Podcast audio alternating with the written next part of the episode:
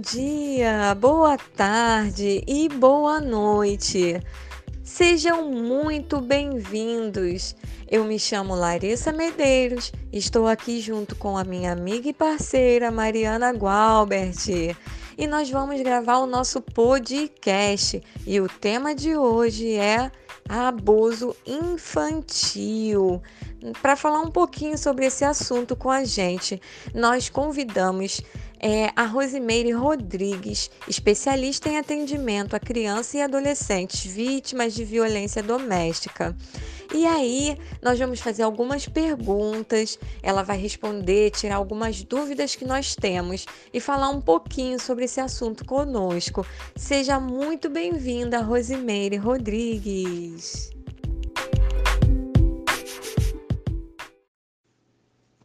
Meu nome é Rosemary Rodrigues, eu sou especialista em atendimento a crianças e adolescentes vítimas de violência doméstica. Rosemary, atualmente nós estamos vivendo uma pandemia e muitas famílias têm estado reclusas dentro das suas próprias casas. E atualmente o tema é, violência doméstica tem estado muito presente na boca da, da sociedade, mas eu creio que muitas pessoas ainda não têm clareza sobre esse assunto. Você pode esclarecer para gente como se dá a violência contra crianças e adolescentes e o que é exatamente violência é, doméstica é, e do que se trata? A violência contra criança e adolescente se dá por ação ou omissão é, quando uma pessoa de maturidade física e psicológica pratica uma ação ou omissão que venha gerar dor para essa criança ou adolescente, a gente vê claramente a violência sendo praticada. A violência contra crianças e adolescentes, ela é um ato cruel e tem uma relação de poder. Ela se dá no âmbito familiar, na própria casa, e é perpetrada por adultos ou mesmo adolescentes que tenha mais maturidade que aquela criança. No caso da violência doméstica, a gente pode destacar a violência psicológica, física, negligência e o abuso sexual. No último mês, tem se falado muito sobre o caso do menino Henri, vítima fatal de violência doméstica, sofrida na casa da mãe e do padrasto. Eu creio que esse menino tenha sido vítima de violência psicológica. Será que você consegue esclarecer um pouco para nós do que se trata violência psicológica? O que é? A violência psicológica, ela acontece quando a pessoa adulta, pode ser um pai, uma mãe, responsáveis, desrespeitam e discriminam e até depreciam a criança ou adolescente. Isso pode causar danos emocionais, impossibilitando assim o crescimento desta criança ou deste adolescente. Ainda falando sobre o caso do menino Henri, fica claro para nós que ele foi vítima de violência psicológica, agora ouvindo sua resposta. É, mas ficou muito mais evidente que ele foi vítima de violência física, até porque ele foi vítima fatal. Esclareça para nós o que é violência física.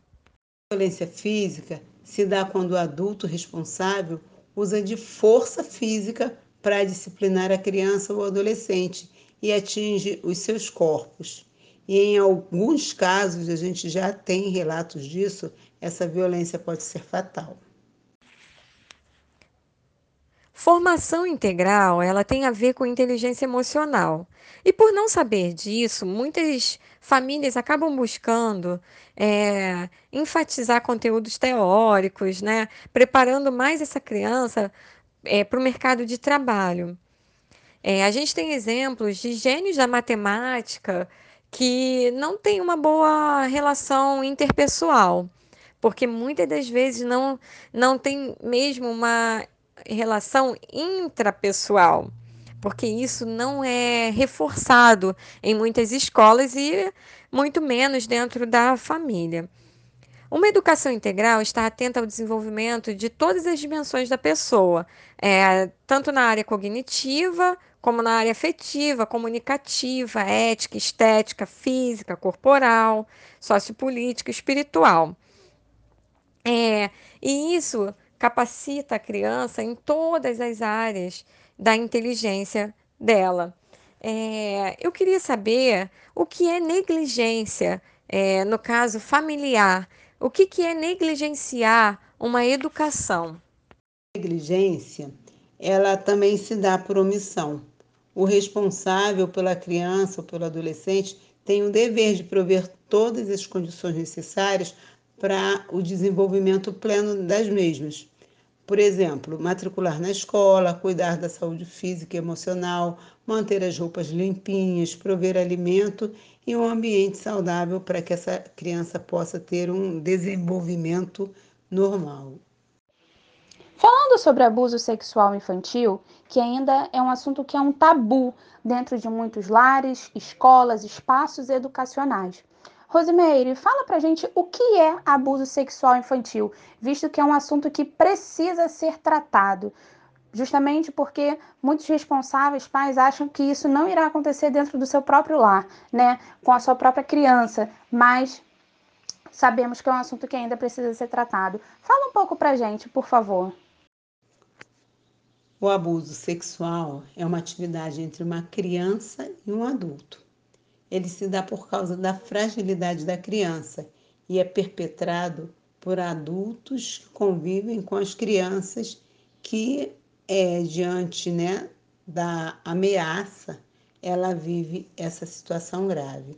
Agora, vale ressaltar que todos os tipos de violência doméstica geram consequências gravíssimas para essas crianças e esses adolescentes. É importante saber que para os danos causados à formação da criança, existe especialista para cada área. E é importante a gente saber é, que profissional buscar para cada caso. É, muitas vezes, qualquer problema que a criança passa, todos levam a um psicólogo. E nem sempre é o psicólogo que consegue resolver aquela questão. Isso porque o psicólogo, ele resolve mais a, a parte das emoções. Já um psicopedagogo, ele trata mais da área da aprendizagem. Então, se teve dano na área da aprendizagem, o especialista que você tem que buscar é um voltado para é um psicopedagogo clínico. E ele vai encaminhar essa criança ou para um neuro, para um fono, vai manter contato com a é, escola e juntos eles vão trabalhar é, as questões relacionadas àquela criança especificamente. Cada caso é um caso. É, sobre isso tudo que a gente tem falado, é, qual é o papel do profissional da educação? Profissionais, né, sobretudo aqueles que são da área de educação, da área da assistência social, eles devem ter sensibilidade e uma escuta ativa para ouvir o relato de uma criança ou um adolescente. Em um vocabulário popular, sabemos que as pessoas falam que criança não entende nada, criança não sabe de nada, e sabemos que isso não é verdade. As crianças elas prestam atenção e muito bem na, no comportamento dos adultos à sua volta, como um adulto responde a determinada situação, como um adulto responde emocionalmente a determinada adversidade e situação. Tendo isso em vista, muitos responsáveis, depois que a criança sofreu abuso, depois de longos anos depois do abuso, vemos que muitos responsáveis é, se deparam com essa situação e falam: Eu nunca percebi, eu nunca vi, Ninguém nunca me falou nada. Ele ou ela nunca me falaram nada. E por isso, eu quero que você responda uma coisa, Rosimeire. Qual é a melhor forma de fazer a criança falar, de fazer a criança relatar o abuso que sofreu? As crianças precisam de uma relação segura para relatarem o tipo de violência que sofrem. Os profissionais devem usar estratégias que a levem a uma relação de confiança, de modo que elas comentem sobre o abuso, sendo que isso vai acontecer no tempo certo da criança. Quando uma criança ou adolescente sofre algum tipo de violência, os responsáveis devem procurar o conselho tutelar, porque ele é a porta de entrada para todas as violações de direitos da criança e do adolescente. Todas as violências, tanto a física quanto a psicológica, negligência ou abuso sexual, devem ser registradas na delegacia da criança e adolescente vítima, que é a DECAV. É, devemos atentar para o seguinte: caso a vítima tenha ferimentos no corpo, é necessário que seja levada imediatamente a uma unidade de saúde. É importante que a gente tenha em mente que preservar a saúde física da vítima é de suma importância. A partir da entrada no hospital, as demais medidas serão tomadas, pois legalmente o hospital tem o dever de preencher uma ficha de notificação. A partir daí, o responsável será orientado a procurar os serviços especializados que darão atendimento necessário à criança, o adolescente, bem como à sua família. Dentre eles, eu destaco o Núcleo de Atenção à Criança e ao Adolescente, que chamamos de NACA. Esse, esse serviço possui um atendimento de excelência envolvendo uma equipe multidisciplinar que envolve é, profissionais da área da pedagogia, serviço social, psicologia, jurídico e administrativo. Gostaria de agradecer às alunas Larissa Medeiros e Mariana Almeida pelo convite para essa conversa tão necessária nos dias atuais e ao Instituto Superior de Educação, ISERG, pelo espaço concedido. Rosimeire, queremos te agradecer muito pela sua colaboração e participação no nosso podcast. Iremos contribuir com esse trabalho na disciplina de Fundamentos e Metodologias é, para Educação Especial e Inclusão, da professora Olga Passos. É, com certeza, esse conteúdo, esse nosso trabalho, irá colaborar, contribuir para a nossa formação e de tantas outras pessoas que terão acesso a ele. Te agradeço muito. Eu e Larissa nos despedimos aqui. Muito obrigada.